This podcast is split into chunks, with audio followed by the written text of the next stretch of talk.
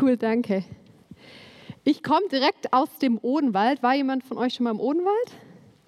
Niemand. Ihr habt was verpasst, Leute. Sau schön da. Ähm, genau, ich komme von einem Mädelswochenende im Odenwald. Und heute Morgen nach dem Frühstück haben wir erstmal Glühwein getrunken. Und ich habe auch noch nie so früh Glühwein getrunken, aber ja, ich muss ja bis zur Predigt wieder, genau. Alles gut, auf jeden Fall haben wir danach eine Runde gemacht, wo wir uns gegenseitig erzählt haben, was es in unserem Leben gibt, wo wir das Gefühl haben, das kratzt irgendwie unser Leben an. Dinge, die unserem Leben irgendwie feindlich gegenüberstehen, wo wir das Gefühl haben, oh, da ist vielleicht echt auch Böses, Feindliches da. Und auf der Rückfahrt im Auto habe ich so gedacht, eigentlich schätze ich so Gemeinschaft total, wo auch mal das Böse oder das, wo wir das Gefühl haben, das bedroht, greift unser Leben an, thematisiert werden darf, wo man einfach auch mal über diese Dinge reden kann, wo diese Offenheit, diese Ehrlichkeit da ist. Ich weiß nicht, wie es euch geht, ich schätze das voll. Und deswegen mag ich irgendwie auch die Bibel ganz gern, weil die kein Blatt vor den Mund nimmt. Wenn es um das Böse, um Feindliches geht, ist die Bibel sehr offen. Und heute gucken wir uns auch eine Gemeinschaft an, deren Leben existenziell vom Bösen, von Feindlichen bedroht ist. Für die, die jetzt die letzten Wochen nicht da waren, will ich noch mal kurz was zum Kontext sagen. Es gab die Plagen in Ägypten und endlich sagt der Pharao, okay, ich lasse euch ziehen. Das Volk Israel macht sich auf, sie ziehen los in die Wüste und befinden sich vor dem Schilfmeer. Wir stellen uns vor, die Bühne wäre das Schilfmeer und sie lagern da am Ufer. Und jetzt beschließt der Pharao, nee, halt mal, warum habe ich die eigentlich ziehen lassen? Die waren ganz schön gute Sklaven. Und er rüstet sein Militär auf und sie ziehen den, Ägypten, den Israeliten hinterher. Und jetzt müssen wir uns diese Szenerie mal vorstellen. Die lagern hier am Ufer, vor ihnen das Schilfmeer und hinter ihnen die Ägypter.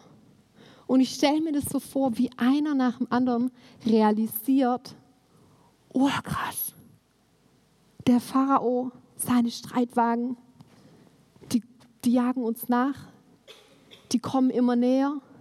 Was glaubt ihr, was passiert hier gerade mit dem Volk Israel? Panik, Todesangst, Auswegslosigkeit, Bedrohung pur. Und dann passiert dieses Wunder, von dem wir letzte Woche gehört haben. Mose teilt das Schilfmeer die Israeliten ziehen durch, kommen am anderen Ufer an und die Ägypter gehen im Schilfmeer unter. So viel mal zum Kontext. Und jetzt kommen wir zum Bibeltext von heute, 2. Mose 15. Das ist ein Lied. Leider kann ich nicht singen, sonst hätte ich es euch voll gern vorgesungen.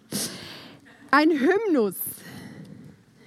Es heißt, da sangen Mose und die Söhne Israel dem Herrn dieses Lied. Und die Verse, die Lyrics von diesem Lied, ich weiß nicht, wie das für euch ist, aber die waren für mich irgendwie erstmal ziemlich fremd. Ich habe mich irgendwie ein bisschen an den gestoßen, so in der Vorbereitung, weil ich gedacht habe, hm, auf den ersten Blick wird Gott, Jahwe, hier erstmal dargestellt, wie ich ihn vielleicht gar nicht so mir vorgestellt habe oder wie er gar nicht in meinem Gottesbild vorkommt. Deswegen finde ich diesen Text aber auch sehr interessant, sich den mal anzuschauen, weil ich glaube, da kommen Charaktereigenschaften Gottes vor, die wir vielleicht in unserem Gottesbild gar nicht irgendwie mit drin haben. Und ich glaube, es ist interessant, sich diesen Text anzugucken und sich dabei ähm, im Hinterkopf zu behalten, dass dieses Volk Israel ihren Gott Jahwe ja noch gar nicht so richtig kannte. Die sind dabei, den kennenzulernen. Und deswegen war das für die natürlich existenziell zu erleben, ihr Gott, dieser Jahwe. Was wird der tun, wenn sie vom Bösen bedroht sind, wenn vor ihnen die Feinde stehen? Wie wird sich ihr Gott dann zeigen in diesem Moment? Und dann lesen wir Exodus 15. Das Lied fängt so an. Der Herr ist ein Krieger.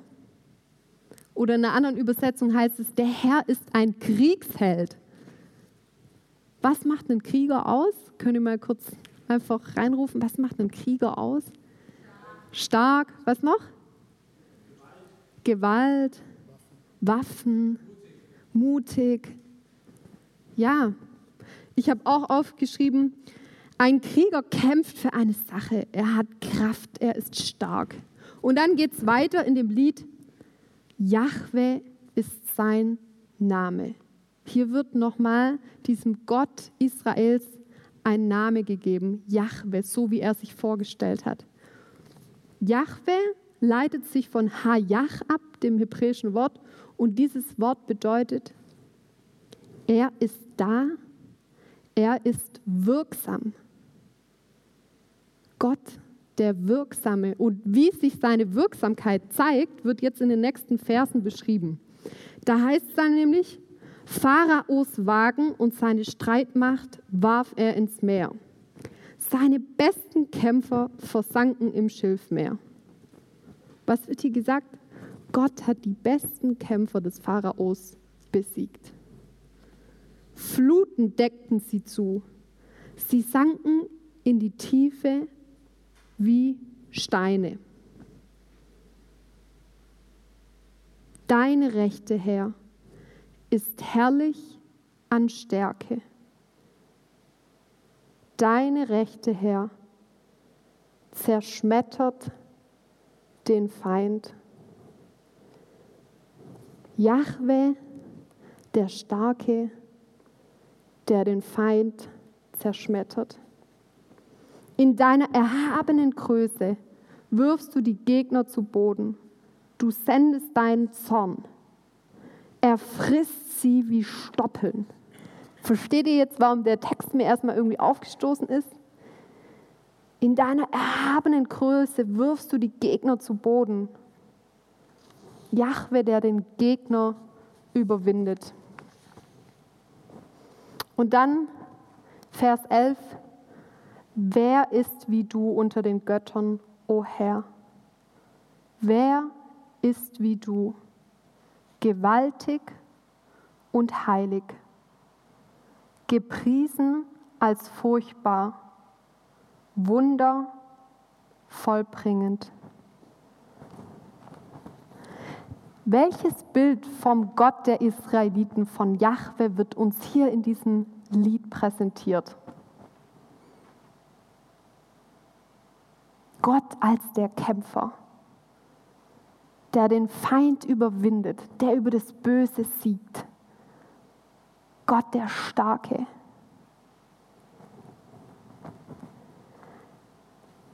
Aber wie ist es jetzt zu verstehen, Gott als gewalttätiger Kämpfer? Ich fand es super, weil die theologischen Kommentare das thematisieren.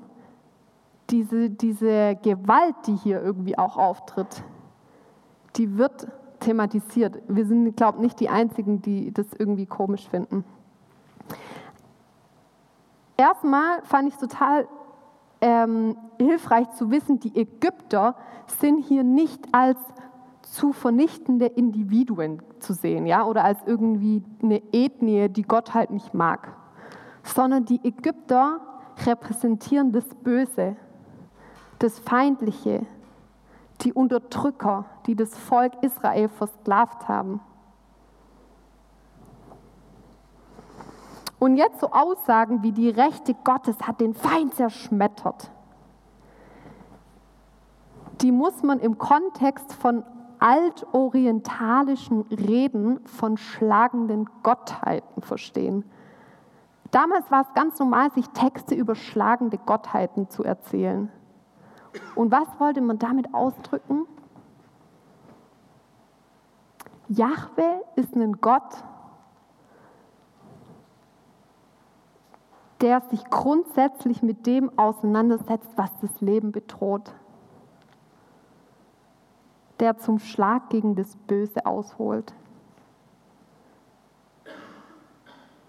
In einem Kommentar stand, von Jahwe wird als gewalttätigen Gott gesprochen, weil er Chaos und zerstörende Kraft überwindet. Und das fand ich irgendwie cool. Erinnert zu werden, dass Jahwe für dieses Volk ein Kämpfer war, der sie vor den Feinden gerettet hat, der stärker war als das Böse. Und wir wollen uns jetzt heute Zeit nehmen, auch mal zu überlegen, wir sind ja jetzt keine, wir sind hier kein Volk, keine Gemeinschaft, die von einem anderen Volk irgendwie existenziell bedroht ist. Und trotzdem glaube ich, dass wir alle in unserem Leben das Böse kennen und auch Feindliches. Und wir wollen uns mal Zeit nehmen zu überlegen, wie hat Gott in unserem Leben eigentlich schon mal das Böse überwunden? Und dann gibt es bestimmt viele Leute, die hier sitzen und sagen, ja, super, in meinem Leben ist es aber vielleicht gerade total präsent. Und in meinem Leben sehe ich gerade gar nicht, wie dieser Jahwe, dieser Gott ist wirksam sich zeigt. Und da finde ich es total spannend, sich noch mal anzugucken, wann wurde dieses Schilfmeerlied geschrieben? Wann haben die das aufgeschrieben? 500 86 vor Christus. Zu einer Zeit, in der das Volk Israel sich schon wieder in Gefangenschaft befindet. Im babylonischen Exil. Wir lesen, dass der Tempel in Jerusalem zerstört wurde und so weiter. Wieder Bedrohung, wieder Gefangenschaft. Und es ist doch irgendwie spannend, oder, dass die jetzt dieses Lied aufschreiben. Und ich glaube, dass sie es in der Zeit aufschreiben, um sich zu erinnern. Ja, aber wir haben das erlebt, dass Gott schon mal für uns das Böse überwunden hat. Und wir erinnern uns gemeinsam daran als Gemeinschaft, um vielleicht Hoffnung für die jetzige Situation zu schöpfen. Und genau das wollen wir jetzt machen. Wir wollen uns erinnern, wie Gott in unserem Leben schon mal Böses, Feindliches überwunden hat, für uns gekämpft hat. Und ich lade euch ein, uns eure Geschichten, ja, die mit uns einfach zu teilen. Ich finde, es gibt irgendwie nichts Ermutigenderes, als von anderen zu hören, wie sie Gott erlebt haben. Und natürlich kostet es Mut, das ist mir klar. Aber ich glaube, hier ist ein super Rahmen. Und für die, die es gerade nicht erleben, Nehmt es als Ermutigung, als Hoffnung, so wie die Israeliten damals dieses Lied aufgeschrieben haben in der Zeit, in der sie wieder bedroht waren. Und der Tobi wird diesen Teil jetzt leiten. Genau, und ich bin einfach gespannt und freue mich darauf. Johanna, vielen Dank für diese Ausführungen. Danke dir. Nimm dir doch kurz mal ein paar Sekunden Zeit der Stille wo du in Gedanken noch mal kurz überlegst, wo hat Gott eigentlich in meinem Leben mich schon mal durch so ein Schilfmeer durchgeführt im übertragenen Sinn? Was waren so Punkte in, deinem, in deiner bisherigen Biografie, die ähm, dich vielleicht ganz schön angestrengt und herausgefordert haben und gestresst haben und belastet haben? Und wo du jetzt eine gute Zeit später feststellst, ich bin da irgendwie durchgekommen. Und nach dieser Stille wird es eine Möglichkeit geben, dass du zu mir nach vorne ans Mikrofon kommst und dass wir es miteinander teilen. Nimm dir mal kurz ein paar Sekunden der Stille.